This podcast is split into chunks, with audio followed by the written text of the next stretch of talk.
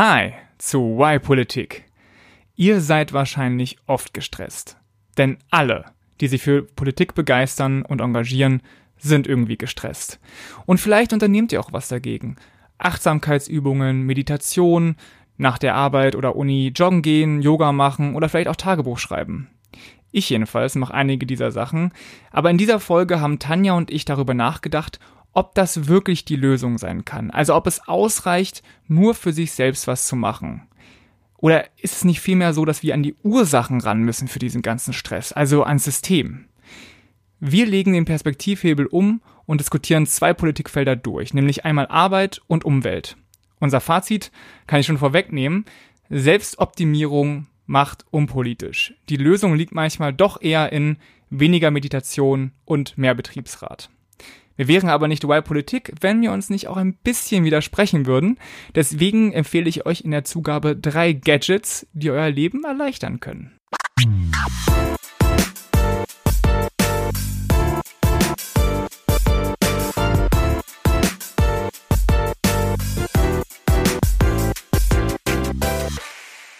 Nach dem Jingle stellen wir ja eigentlich immer kurz das Problem vor.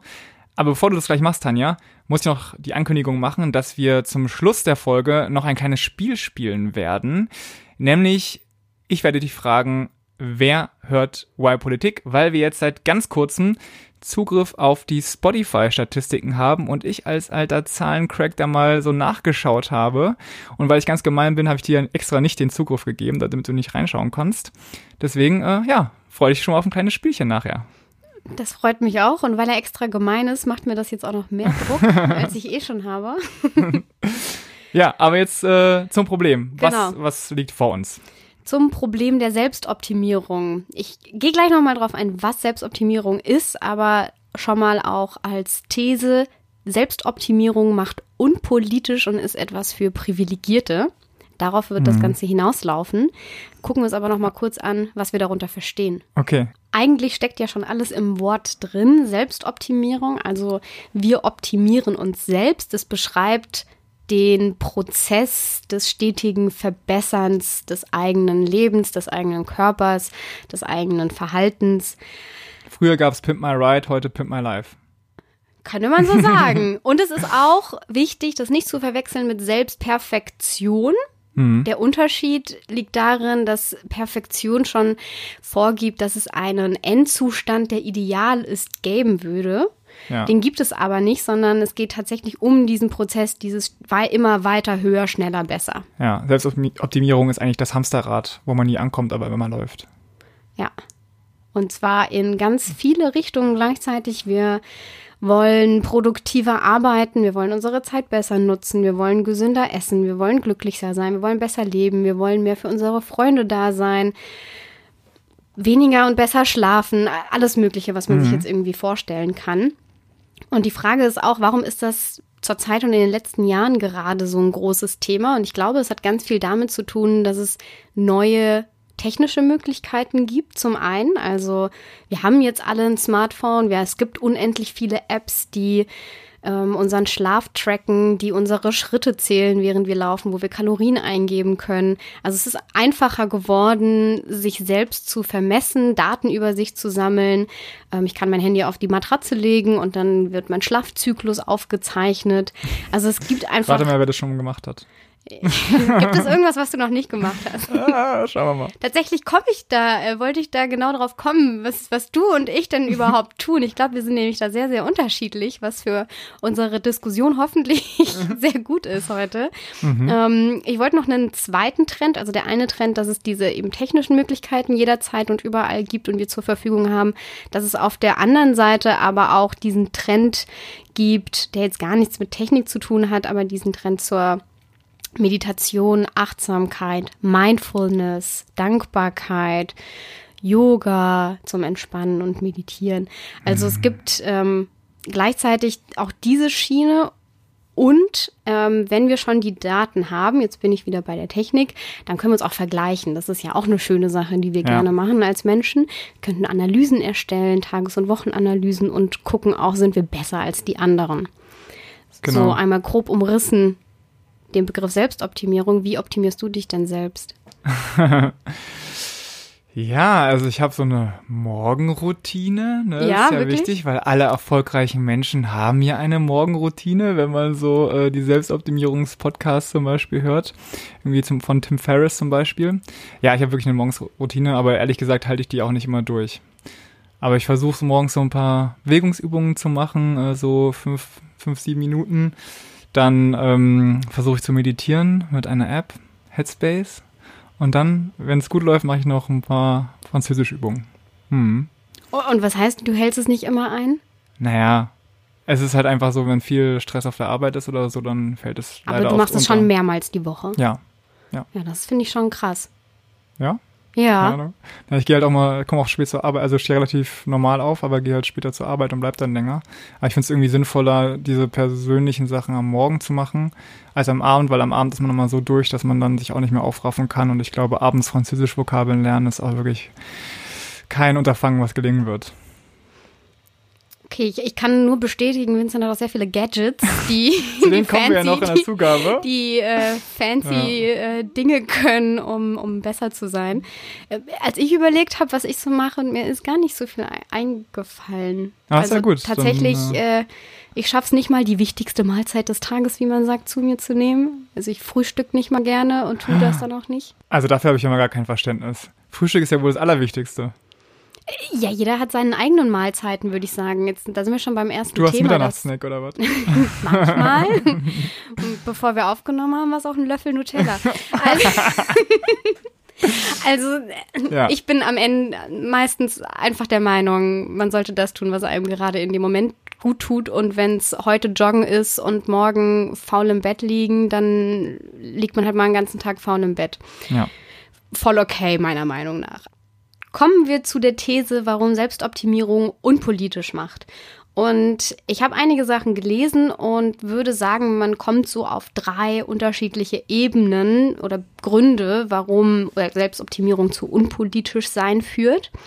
Die würde ich einmal kurz darstellen. Die erste ist, dadurch, dass man sich so auf sich selbst konzentriert, ähm, nicht nur indem man, wenn man selbst optimiert, eben guckt, was kann man in seinem eigenen Leben besser machen, sondern auch gerade, wenn man das tut durch Achtsamkeit oder Meditation, dass da ja die Grundlage ist, so besinne dich auf dich selbst, guck in dich rein, ähm, lass dich nicht von externen Einflüssen irgendwie negativ beeinflussen.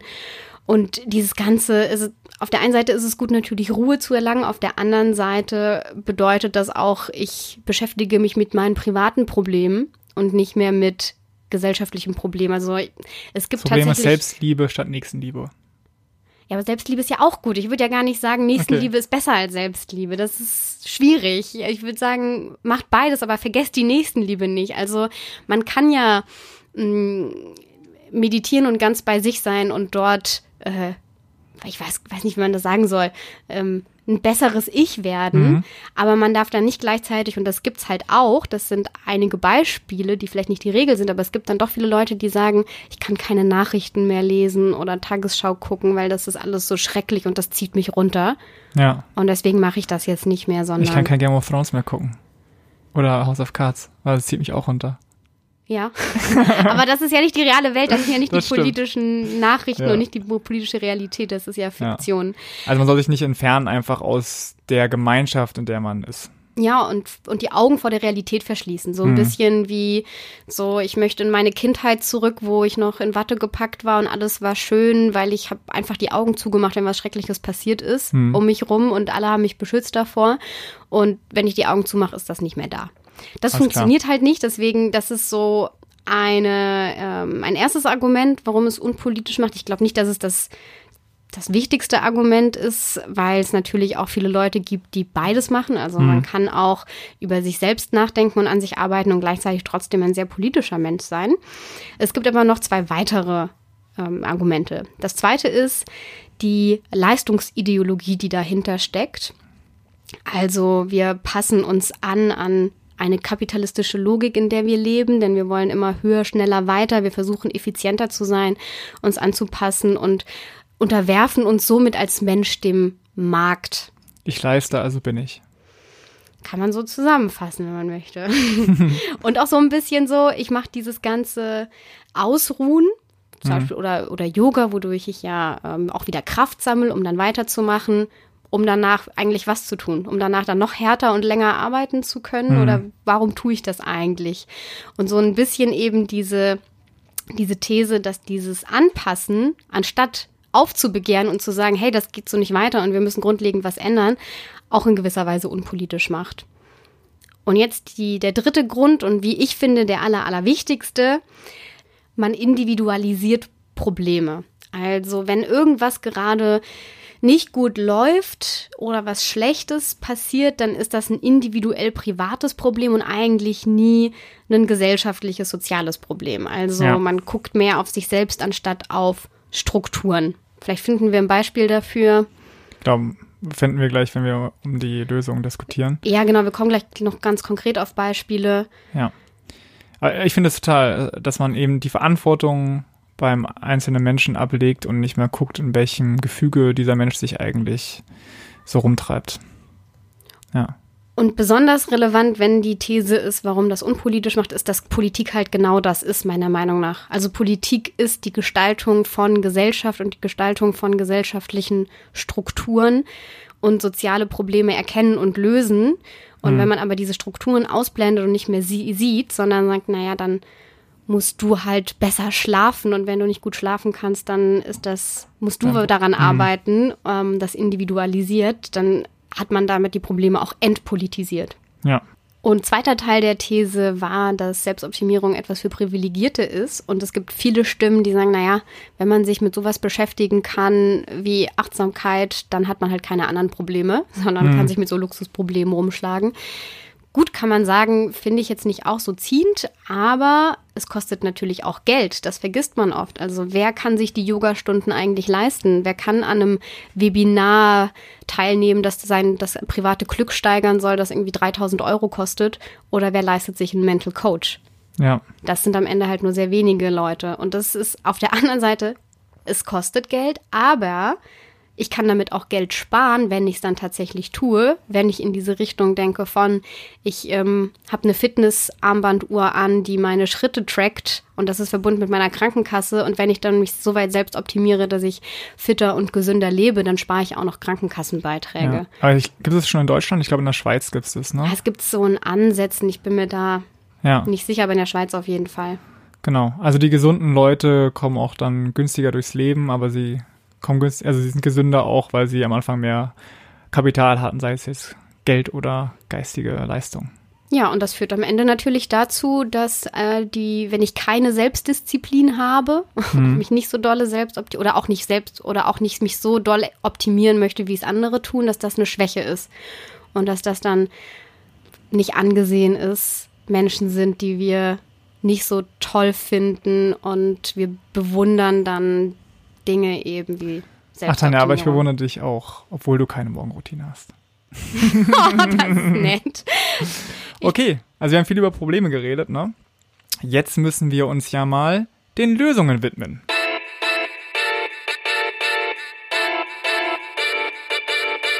Im Y-Politik-Podcast reden wir nicht in erster Linie über das Problem. Also wir reden zuerst über das Problem, aber danach zwei Drittel immer über mögliche Lösungen. Und jetzt haben Tanja und ich uns jeweils Politikfelder rausgesucht. Tanja die Arbeit und ich die Umwelt. Und weil Tanja gerade das Problem beschrieben hat, fange ich jetzt an mit der Umwelt. Und da drin habe ich äh, so drei Unterkategorien, also Luftqualität, Lärm und Flucht aufs Land.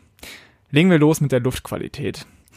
Das ist ja schon ein größeres Thema geworden jetzt, so im letzten Jahr, seitdem wir eben den einen oder anderen Dieselskandal bekommen haben.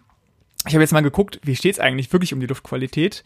Und äh, anders als man vermuten würde, ist die Luftqualität in den letzten 20 Jahren besser geworden. Jedenfalls schreibt das Bundesumweltamt, Mittlerweile gibt es in Deutschland keine Überschreitungen der europaweit geltenden Grenzwerte für Schwefeldioxid, Kohlenmonoxid, Benzol und Blei mehr. Hey, ganz cool. Allerdings gibt es auch Ausnahmen davon, nämlich Feinstaub und Stickstoffdioxid. Äh, die setzen den Großstädten ganz schön zu, insbesondere Berlin. So, jetzt könnte man ja überlegen, äh, was, was machen wir da, ja? Also ich sag mal so, was ich gemacht habe. Äh, ich habe mir einen Luftreiniger gekauft. Ja, ich wohne hier an einer dicht befahrenen Straße in, äh, in Berlin und dachte mir, ah, dieser Feinstaub, der, der bringt mich nochmal um, weil tatsächlich ist es so, Leute, die an dicht befahrenen Straßen leben und äh, die leben kürzer. Also jetzt natürlich ist es ein statistisches Mittel, aber äh, ja, das, äh, der Feinstaub bringt dich irgendwie um und deswegen habe ich mir einen Luftreiniger gekauft und jetzt habe ich zwar in meinem Zimmer gute Luft, ich wohne in einer WG, aber eben zum Beispiel nicht im Wohnzimmer und auch nicht im Büro. Also eigentlich, wenn ich so drüber nachdenke, jetzt für diese Folge ist eigentlich ein riesiger Fail, weil stattdessen hätte ich es ja auch so machen können wie die Schülerinnen und Schüler aktuell und rausgehen auf die Straße jeden Freitag für Fridays for Future und fordern, dass die Politik mal was dagegen macht.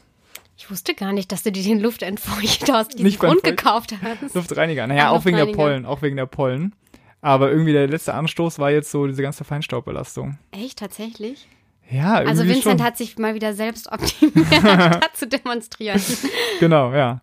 Nein, eine Demonstration ist ja auch nicht immer das richtige Mittel, aber es ist so ein bisschen, äh, da hatten wir ja auch ähm, drüber gesprochen, vielleicht auch so eine Generationenfrage, also dass wir Mhm. als, was sind wir jetzt, Ende 20er, bald auch Anfang 30er, Ja, das ja, äh, sehr, sehr schnell, wenn wir, wenn wir ein Problem sehen, darüber nachdenken, was können wir persönlich tun. ja. Und ich habe viel, viele Debatten und Diskussionen in meinem Freundeskreis geführt über auch ähm, vegetarische Ernährung und plastikfreiere, ähm, plastikfreieres Einkaufen und wie man so persönlich dem Klima und der Umwelt was Gutes tun kann. Ja. Aber wir haben nicht so viel darüber nachgedacht, ob es eigentlich was bringen würde, wenn wir uns zusammenschließen und auf die Straße gehen, was halt die heutige junge Generation viel stärker macht, meiner Ansicht Ja, total. meines ja, Empfindens nach. Und im Grunde, also so Luftreiniger zum Beispiel, helfen also wirklich im Einzelfall, aber ähm, in an, also wenn wir jetzt mal nach Asien gucken, äh, da gibt's ja Städte, wo nicht nur 3,7 Millionen Menschen leben wie in Berlin, sondern irgendwie 20 Millionen und Peking, ich war einmal kurz da, also wenn man da halt rausguckt, das ist halt einfach gelb, also einfach gelber Himmel, ist richtig krass und da helfen dir auch die Luftreiniger nicht, weil du ja doch, doch mal raus musst. Äh, Da helfen halt dann nur, was die Re- Regierung ja jetzt auch so ein bisschen versucht, irgendwie Elektroautos statt Verbrennern. Und äh, genauso ist es ja so, also wir müssen hier in Deutschland halt äh, diese Grenzwerte einhalten und irgendwie die Autoindustrie zwingen, ähm, saubere Autos zu machen. Also würdest du sagen, der Luftreiniger ist Ausdruck deines Unpolitischseins? Ja, Ja? ja, absolut, ja. Also habe ich natürlich jetzt vorher dieser Folge nicht gedacht, aber jetzt, äh, wenn man so mal drüber nachdenkt, ja, totaler äh, Fail. Und ein weiterer Fail ist auch beim Thema Lärm. Ich glaube, Lärm ist wirklich eines der unterschätztesten, unterschätztesten Stressfaktoren, die es so gibt. Also ich, den großen Kontrast habe ich immer, wenn ich zu meiner Oma fahre. Die wohnt in Westfalen in einer, ähm, ich glaube eigentlich Großstadt, aber ich meine, ab, ab 100.000 gilt ja schon als Großstadt. Also äh, sie wohnt also am Stadtrand und hat so, ähm, wie heißt es, Rolladen? Nee, das heißt nicht Rolladen, sondern Ein Rollladen? Rollladen, genau, einen Rollladen hat sie, der, den man runter machen kann. Und wenn ich da bin, dann ist es leise. Man hört einfach gar nichts. Äh, und ich habe mir, das ist halt das Gegenteil von dem, was, äh, was hier so im Wedding abgeht. Ich habe mir auch mal die Lärmkarte angeschaut von der Berliner Morgenpost. Verlinken wir in den Shownotes unter ypolitik.de slash Selbstoptimierung. Und da kann man eben sehr schön sehen, wie die Hauptverkehrsstraßen belastet sind. Und tatsächlich bei mir tagsüber 70 Dezibel, ja, Top 2 Prozent der lautesten Straßen Berlins. Äh, jetzt könnte ich natürlich zum Bezirksrathaus gehen und irgendwie sagen, wir machen eine Petition Tempo 30 statt Tempo 50, damit alle ruhig schlafen können hier in der, in der Straße. Aber stattdessen kaufe ich mir halt jeden Monat neue Oropax. ja, und löst es so für mich. Aber ist ja eigentlich, ist halt auch nicht die Lösung, ne? Ja. Ja, Je, ja, so ein bisschen, wenn jeder an sich selbst denkt. Das hat Genau. alle gedacht. ja. Nicht. Und letzter Punkt, äh, der mir eingefallen ist, ist so diese Flucht aufs Land. Also ähm, ich glaube, Leute, die auf dem Land wohnen und irgendwie Bock haben auf Stadt, gibt ja auch andere Leute, aber die haben so eine Stadtromantik. Naja, und wenn du in der Stadt wohnst, dann hast du so eine Landromantik und denkst so, ach, wenn ich nur rausgehen könnte nach Brandenburg. Dort, wo die Ruhe einzig unterbrochen wird vom Heulen der Wölfe. Ach, wie wäre das schön, ja? Und tatsächlich ist es ja auch so in Berlin, äh, sobald schönes Wetter ist, zack, Autokolonnen ähm, nach Brandenburg raus oder ähm, halt in, in den Regio. Und ähm, da habe ich einen sehr eindrücklichen Artikel gelesen über das brandenburgische Dorf Gerswalde. Äh, der Tagesspiegel, das ist die Berliner Zeitung, nannte den Ort den 13. Bezirk von Berlin und hat sich gefragt, ob eben ein ganzes Dorf gentrifiziert werden kann, weil es ist anscheinend so, dass die dermaßen von Berlinern überrannt werden. Ja, da gibt es jetzt mittlerweile schon ein Hipster-Café, wo du Matcha, Cheesecake und Holunder, Holunder-Limo kaufen kannst. Äh, und so zum Vergleich, also in der Uckermark, wo dieses Dorf ähm, Gerswalde liegt, da wohnen auf einem Quadratkilometer 39 Personen. In Berlin sind es 4000.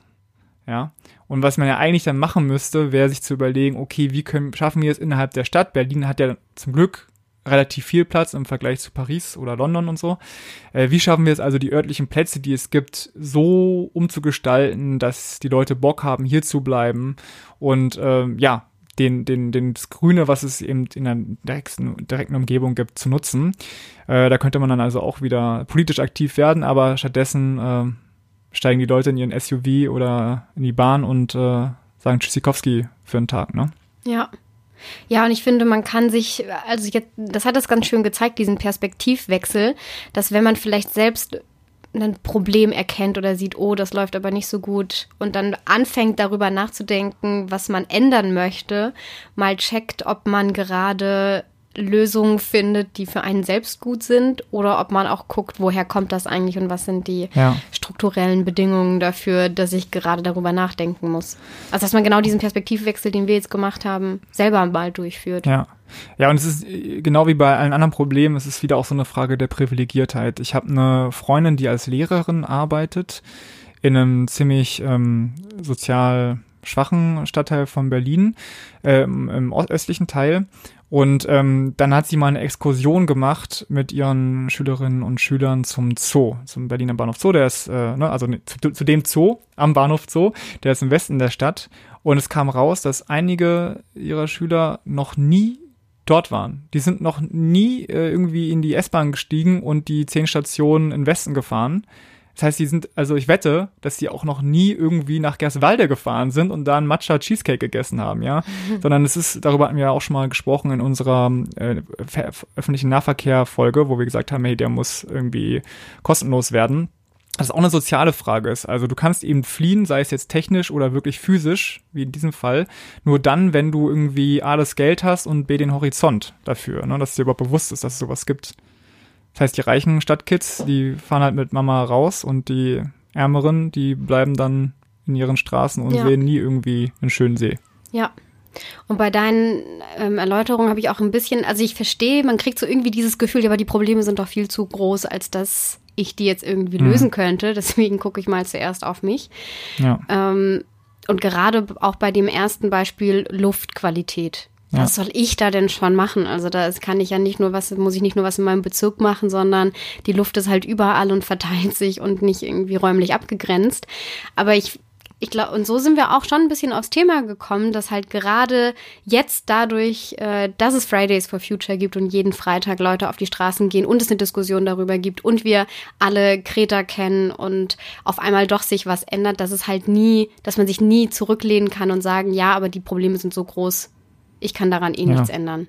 Und es gibt ja auch wirklich Sachen, die irgendwie jetzt auch auf der Ebene von so einer Stadt gelöst werden können. Also natürlich insgesamt ist ja nicht nur, dass der Verkehr irgendwie Treibhausgase ausstößt, ne, sondern Industrie, Pipapo, alles Mögliche. Aber ähm, irgendwie in meiner Facebook-Chronik äh, werden die ganze Zeit irgendwelche Videos äh, von Fahrradstätten reingespült. Ich habe ja auch in den Niederlanden mm, studiert. Bei mir auch. Blase. Wo, ja, genau. Wo, wo, wo viele Leute eben zu Fahrrad fahren und äh, gerade war ein Video über Kopenhagen, wo anscheinend 43 Prozent der Leute zu ihrer Arbeit, zur Schule oder zum Studium oder Ausbildung fahren. 43 Prozent, ja. Und es liegt einfach daran, dass die Infrastruktur dafür da ist, dass die Politik sich entschieden hat, wir investieren jetzt und da gibt es irgendwie auch Fahrradhighways. Und das ist natürlich dann so, also ich kann mir persönlich sagen, dass ich Fahrrad fahre und tue das ja auch zur Arbeit sehr oft. Aber ich habe auch Glück, weil bei mir gibt's Fahrradwege auf dem Weg zur Arbeit. Aber für sehr viele, ich weiß hier in Kreuzberg, also es ist ein Horror, dort Fahrrad zu fahren. Es ist wirklich gefährlich. Und da kann ich verstehen, dass die Leute dann irgendwie lieber mit den Bussen oder mit dem Auto fahren, anstatt sich umnieten zu lassen, weil sie eben die ganze Zeit von äh, ausweichen müssen, weil Leute in der zweiten Reihe stehen und so.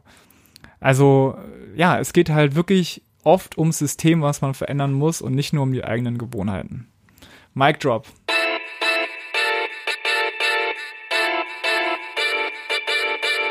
Ich nehme das Mikrofon auf und komme genau. zum zweiten Thema, damit wir euch zeigen können, dass das nicht nur bei einem Thema funktioniert, das wir uns zufällig rausgepickt ja. haben, sondern es ist eigentlich auf alle Themen übertragbar.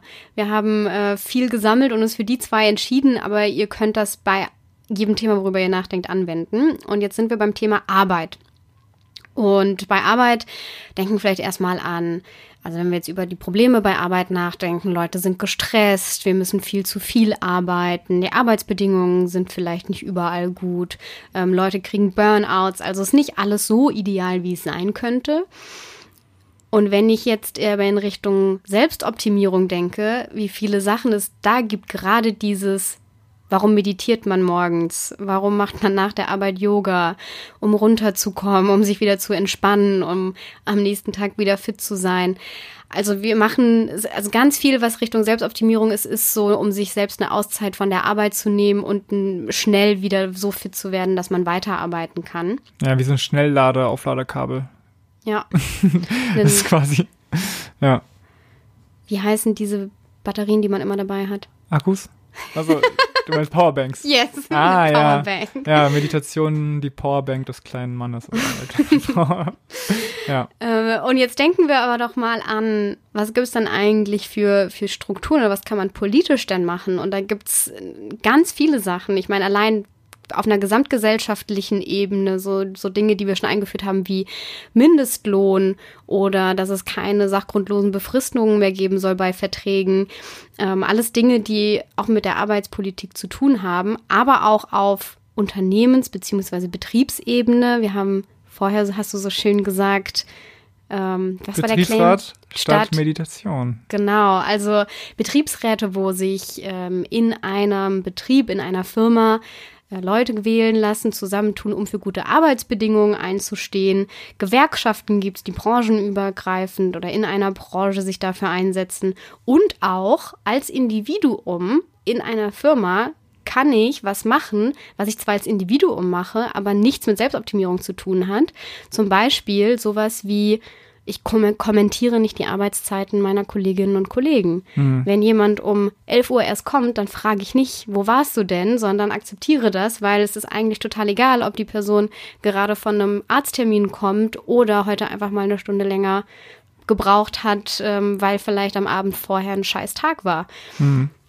Also es gibt auch, das, das darf man, glaube ich, nämlich nicht vermischen. Es gibt auch Sachen, die kann man individuell tun, die trotzdem für die Gemeinschaft was beitragen und nicht nur für einen Selbstentspannung bringen da, dazu zählt für mich auch zum Beispiel Erreichbarkeit. Also, dass wenn ich in den Urlaub gehe, versuche wirklich nicht erreichbar zu sein, weil wenn ich dann die ganze Zeit noch telefoniere in meinem Urlaub, das natürlich auch den Druck ausübt auf Kolleginnen und Kollegen, dass sie auch erreichbar sein müssen. Ja, auch zum Thema Wochenendarbeit. Ne? Oder genau, dass man, das dass man E-Mail vermeidet. Und ich habe letztens, das fand ich mega interessant, einen Podcast gehört mit einer Führungskraft, von einem großen Konzern, die gesagt hat, selbst wenn sie dann mal am Sonntagabend schon arbeitet, dass sie alle E-Mails so vortimet, dass die erst am Montag ankommen, weil es niemanden zu interessieren hat oder niemanden Druck aufbauen soll, dass die E-Mails dann am Sonntag kommen und man sieht, oh, die Person hat gearbeitet, weil es gibt bestimmte Gründe wie Kinder oder dass man vorher ähm, am, am, Freitag Sachen nicht mehr erledigen konnte, weil man schon um 13 Uhr Feierabend gemacht ja. hat, das dann nachholt. Also da muss man nur geschickt vorgehen, ne? Nicht, dass dann um Montag 8 um 8 100 E-Mails reinkommen. An eine Person. Ja, aber das ist schon mal, das ist schon mal besser, als wenn man das so am Sonntagabend machen würde, ja. Ja, und es ist einfach eine Differenz. Also es ist nicht alles, was man auf individueller Ebene machen kann, reine Selbstoptimierung, dass man da einfach differenziert. Jetzt noch ein anderes konkretes Beispiel wenn wir schon bei Arbeitszeiten sind, dieses früh aufstehen und da sind wir bei Morgenroutine. Ja. Wenn man früh zur Arbeit geht oder auch als man noch zur Schule gegangen ist, also bei mir jetzt um 7.45 Uhr angefangen, die Schule, kommt mir jetzt unfassbar vor, dass ja. das ging. Und man steht, man muss früh aufstehen. Das ist nicht für jeden was. Es ist wissenschaftlich belegt, dass es bestimmte Typen von Menschen gibt, denen die bestimmte Leistungskurven haben. Also manche sind halt morgens sehr leistungsstark, andere eher ähm, abends oder auch nachts. Aber alle fangen ungefähr um die gleiche Zeit an zu ja. arbeiten, wenn man nicht gerade Schicht, im Schichtbetrieb arbeitet. Und anstatt uns zu überlegen, strukturell, warum ist eigentlich die Struktur so aufgebaut, dass wir das tun? Vielleicht kommt das noch aus, kommt das noch aus Zeiten, wo es noch nicht so viel Licht gab und man Tageslicht nutzen musste. Ja, wahrscheinlich. Ist das heute ähm, irrelevanter? Warum lassen wir die Schüler trotzdem noch um 7.45 Uhr ähm, zur Schule gehen? Und anstatt uns diese Fragen zu stellen und zu überlegen, was können wir da machen, gibt es andere Konzepte von, von Arbeitszeit? Können wir vielleicht Arbeitszeit auch so flexibilisieren, dass jeder seinen eigenen Rhythmus finden kann? Fangen wir sowas an wie unsere eigene Morgenroutine, damit wir zwei Stunden früher aufstehen können und dann noch Vokabeln lernen, weil wir abends nicht mehr dazu fähig sind. Ja. Ja, stimmt. Ich meine, es ist natürlich bei so Sachen wie der Schule ein bisschen schwierig, da kannst du nicht so ganz flexible Zeiten reinmachen. Aber äh, eigentlich ist auch das wieder auch wieder ein Paradebeispiel, weil es gibt sehr, sehr viele Jugendliche, die Probleme haben, morgens in der Schule wach zu kommen werden. Also ich mhm. weiß noch, in der Oberstufe, ey, erste, zweite Stunde, ich habe immer noch geschlafen. Also es ging wirklich gar nicht. Ich kann, konnte es einfach nicht um 8 Uhr loslegen.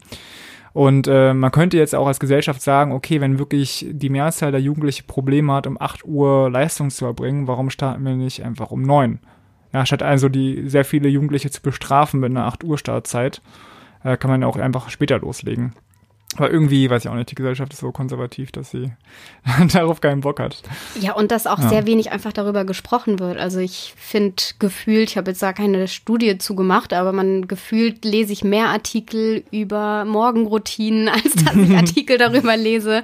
Bei der Schule gibt es das noch viel, aber ich lese selten davon, wie man Arbeitszeiten im Berufsleben irgendwie anders organisieren könnte. Ja gibt's beides, aber es ist irgendwie nicht ausgewogen. Also ich würde mir zumindest wünschen, dass wir auf politisch-strukturellerer Ebene diskutieren als auf der individuellen. Und ich habe noch ein zweites Beispiel mitgebracht, und zwar die acht Stunden, der Acht-Stunden-Tag. Mhm. Ähm, dass die Normalarbeitszeit bei Vollzeitbeschäftigung sind acht Stunden am Tag. Und wie jeder weiß, alle Studien sagen, niemand kann sich acht Stunden am Tag voll konzentrieren und ähm, immer auf höchstem Niveau seine Leistung erbringen, aber trotzdem arbeiten wir acht Stunden am Tag. Und äh, ich glaube, du hast auch eine Maßnahme getroffen, um konzentrierter zu sein an deinem Arbeitsplatz. Hast du, nicht, eine, hast du nicht eine Tageslichtlampe? Ja. Und ich kenne, aber ich, du bist nicht der Einzige. Ich kenne mehrere Leute, die sich eine Tageslichtlampe also, angeschafft ja, vielleicht haben. zum Erklären, eine Tageslichtlampe mh, mm, hat so 10.000 Lux, also ist so sehr, sehr hell und man wird dadurch wacher. Ist wirklich so. Also das kann man dann so zweimal am Vor Tag. Vor allem im Winter halt. Ne? Genau, zweimal am Tag eine halbe Stunde machen und dann ist man äh, wacher und hilft wirklich sehr im Winter. Also ich, ich bin, ich habe daran gar nicht gedacht. Bei der Zugabe gehen wir über Gadgets, aber Tageslichtlampen kann ich auch empfehlen. aber auch wieder eine individuelle Lösung, ja. Ja, genau. Es ist wieder eine individuelle, also die individuellen Lösungen sind ja an sich nicht schlecht, aber sie dürfen halt nicht dazu führen, und das ist auch mein Fazit, zu dem ich am Ende kommen wollte, aber ich schiebe es jetzt schon mal ein, sie dürfen halt nicht dazu führen, dass wir die strukturellen Lösungen nicht mehr sehen und dass mhm. wir nur noch über, ja, dass wir nicht merken, dass wir alles individuali individualisieren und die gesellschaftlichen Probleme nicht mehr sehen oder nicht mehr angehen, weil vielleicht wir für uns eine ganz tolle Lösung gefunden haben, weil wir privilegiert sind. Aber alle anderen haben halt gar nichts davon. Und ich bin der Meinung, wir sollten uns und würde, fände es schön, wenn wir uns eher dafür einsetzen würden, ähm, für einen Sechs-Stunden-Tag, was es ja auch schon mhm. in einigen Ländern gibt und ausprobiert wird, dass man sechs Stunden am Tag wirklich konzentriert arbeitet und dann aber auch mehr Zeit hat ähm, für sich selbst, dann in den sechs Stunden auch, das sagen ja ganz viele, die das ausprobiert haben, auch ähnlich viel schafft wie in acht Stunden. Also ja. es ist ja nicht mal so, dass man wirklich dann zwei Stunden pro Tag weniger schafft weil man hat äh, auch, man, man organisiert sich dann einfach besser in den sechs Stunden und hat selbst aber mehr vom Tag. Und ich würde das ist eine politische Forderung, die man, die ganz sinnvoll ist und die auch diskutiert wird und die man machen kann, die man vielleicht, wenn einem sowas wie Arbeitszeiten eine wichtige Sache ist, auf jeden Fall mit angehen sollte, als ja, wenn ich jetzt Geschäftsführer bin, allen eine Tageslichtlampe ins Büro zu stellen. ja. Ja, und es gibt da ja auch schon Länder, wo es anders läuft und seit langem an, ja, schon anders gelaufen ist. Also ich glaube, in Frankreich ist die Regelarbeitszeit nicht 40 Stunden, sondern 35 oder war Ich bin mir nicht hundertprozentig sicher, nagelt mich nicht fest. Aber ich, äh, ich habe mal in Frankreich gelebt für ein halbes Jahr und da war es dann eben so, dass die Mittagspause auch einfach sehr viel länger war. Also ich meine, in Deutschland ist ja halt der Standard irgendwie eine halbe Stunde. Also erstmal, das passt nie, niemand kann in einer halben Stunde irgendwie Essen bestellen und dann das in Ruhe essen. Und dann ist man danach auch mal total durch, ne? Und dann, dort in Frankreich habe ich erlebt, dass es so mindestens eine Stunde ist, was eigentlich sehr viel sinnvoller ist, weil dann isst du und dann hast du immer noch eine Viertelstunde, wo du mhm. einen kleinen Spaziergang machen kannst und dann bist du ja auch viel fitter wieder äh, danach. Also eigentlich, äh, finde ich, sollte man in Deutschland auf jeden Fall auch die Arbeitszeit reduzieren und dafür den Leuten ein bisschen mehr Freiraum geben, um irgendwie entweder während des Tages durchzuatmen oder eben am Ende des Tages noch mehr Zeit für die Familie, für sich selbst oder für Projekte. Hey, Podcast zum Beispiel. Vielleicht gäbe es da mehr Podcaster. Genau, das sollte, finde ich schön, das sollte unser, unser Plädoyer ähm, zum Schluss sein. Wenn ihr schon euch selbst optimiert, euren Sport macht, den Yoga, die Meditation und euch gesund ernährt, dann nutzt doch eure, eure Kraft und euer Ausgeglichensein, um dann mehr Kraft zu haben, um euch für politische Arbeit und gesellschaftliche Veränderungen einzusetzen, so wie Vincent es auch macht. Nicht? ja, äh, können wir so stehen lassen und kommen jetzt zur Zugabe. das war dir unangenehm. Vielleicht, Tanja, ja, vielleicht war es mir unangenehm.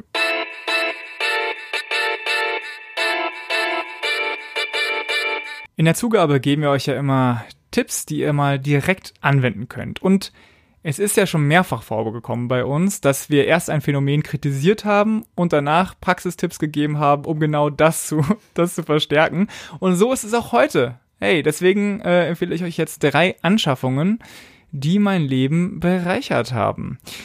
Anschaffung eins hilft beim Runterkommen. Ja, vielleicht kennt ihr das ja, die Tage rasen so vorbei. Ich meine, früher als Kind eine Woche war äh, ein Jahr und eine Stunde auf eine Stunde auf irgendwas warten, hat sich wirklich angefühlt äh, wie eine Ewigkeit. Ähm, aber heute irgendwie rasen die Dinge vorbei und man verpasst so, was überhaupt gut war. Und da hilft euch ein guter Tag. Das ist nämlich ein äh, Tagebuch. Das hilft euch jeden Tag festzuhalten, was passiert ist, was ihr wertschätzen könnt und wofür äh, ihr euch auch auf die Schulter klopfen könnt. Und ich schreibe jetzt Tagebuch seit so über einem Jahr und finde, das bringt's irgendwie.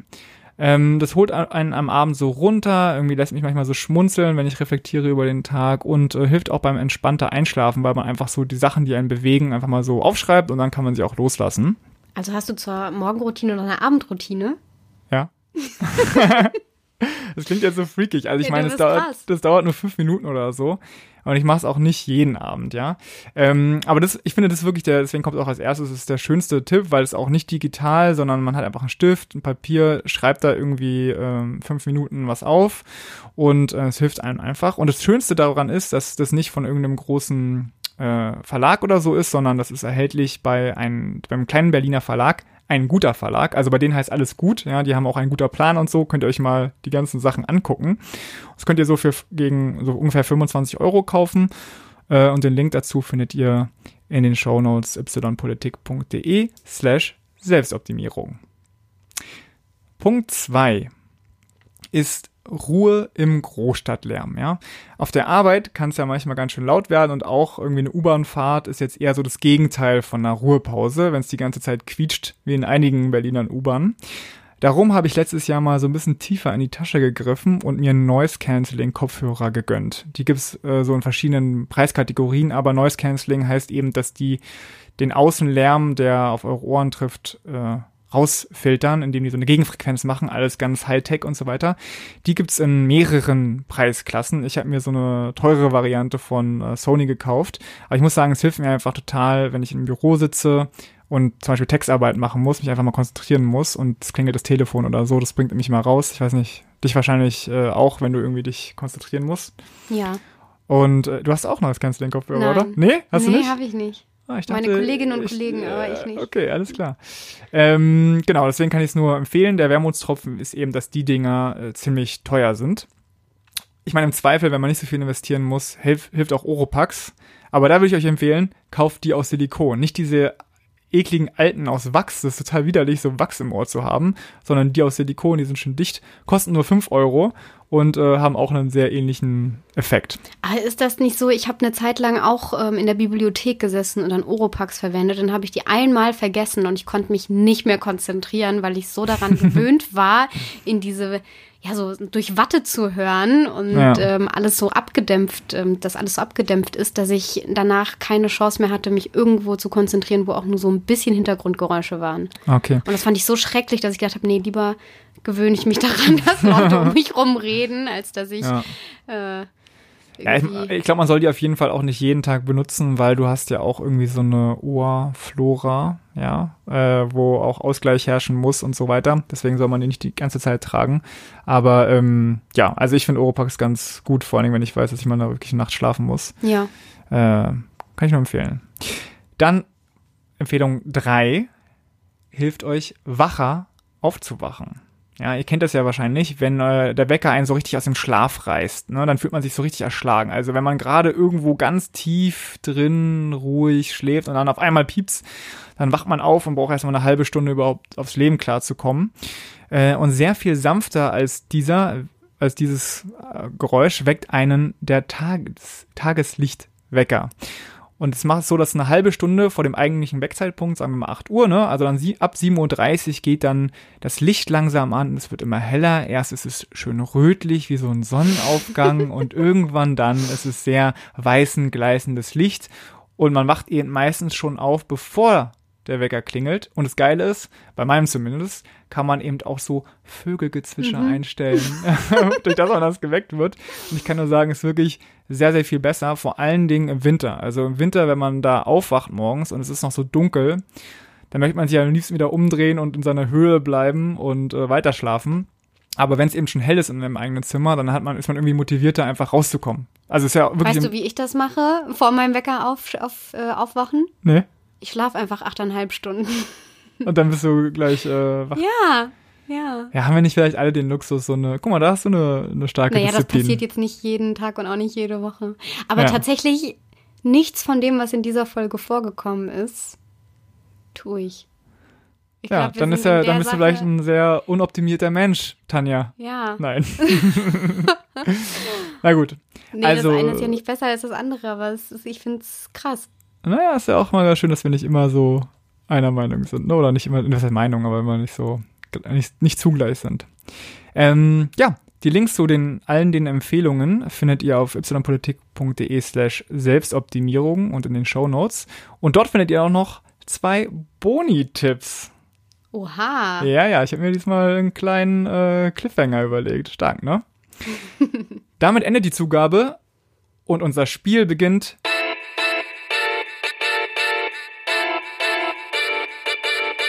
Wir können eben ja seit kurzem die demografischen Daten checken bei Spotify. Also nicht, wir sehen nicht genau, wer uns hört mit Namen und äh, Profilfoto oder so, sondern einfach nur die zusammengefassten Zahlen. Und mit, mit wir meine ich eigentlich ich, weil die haben ja keinen Zugriff darauf gegeben, damit wir dieses Spiel spielen können. So. Für mich war es super spannend äh, zu sehen, weil wir bislang nur mutmaßen konnten, wer uns überhaupt hört. Ähm, also wir haben irgendwann schon mal vor Ewigkeiten erzählt, dass wir uns echt Mühe gemacht haben und ein halbes Jahr darüber nachgedacht haben, eigentlich, wie wir diesen Podcast aufziehen. Und da hatten wir uns eben so eine bestimmte Zielgruppe überlegt und jetzt können wir zum ersten Mal sehen, hey, hören diese Leute uns eigentlich Mhm. oder sind es ganz andere, ne? Ähm, die Datengrundlage dafür ist aber eben nur Spotify. Das heißt, es macht so 30 Prozent unserer Hörerschaft aus. Das heißt, es ist jetzt nicht so ganz äh, repräsentativ für alle. Tanja, nach dieser Vorrede, bist du bereit für deine drei Fragen? Äh, nein, aber schieß los. Das Gute ist, ich gebe dir immer A, B oder C, wie bei so einer richtigen Quizshow. Also, erste Frage. Was ist die meistgehörte Folge von unseren bislang 27? A, Folge 16, Politik-Podcast, warum ihr diese sechs Podcasts über Politik hören solltet. Oder es ist Folge 26, politischer Protest, was bringt das überhaupt? Oder doch Folge 17, meine persönliche Lieblingsfolge, die Unfolge, warum Tanja für euch singen muss. Also Folge äh, 17, die Unfolge, hoffe ich, ist es auf keinen Fall, weil das wäre mir einfach nur unangenehm. Ja. Ähm, ich, ich schwanke, ich würde eher die nehmen, wo wir die Podcasts vorstellen, ähm, inhaltlich, aber es werden ja auch pro Folge meist mehr. Deswegen ist die neueste Folge von denen wahrscheinlich die mit den meisten. Ich Ah, nehme jetzt die, die neueste politischer Protest. Was bringt das überhaupt? Ja, Das ist falsch.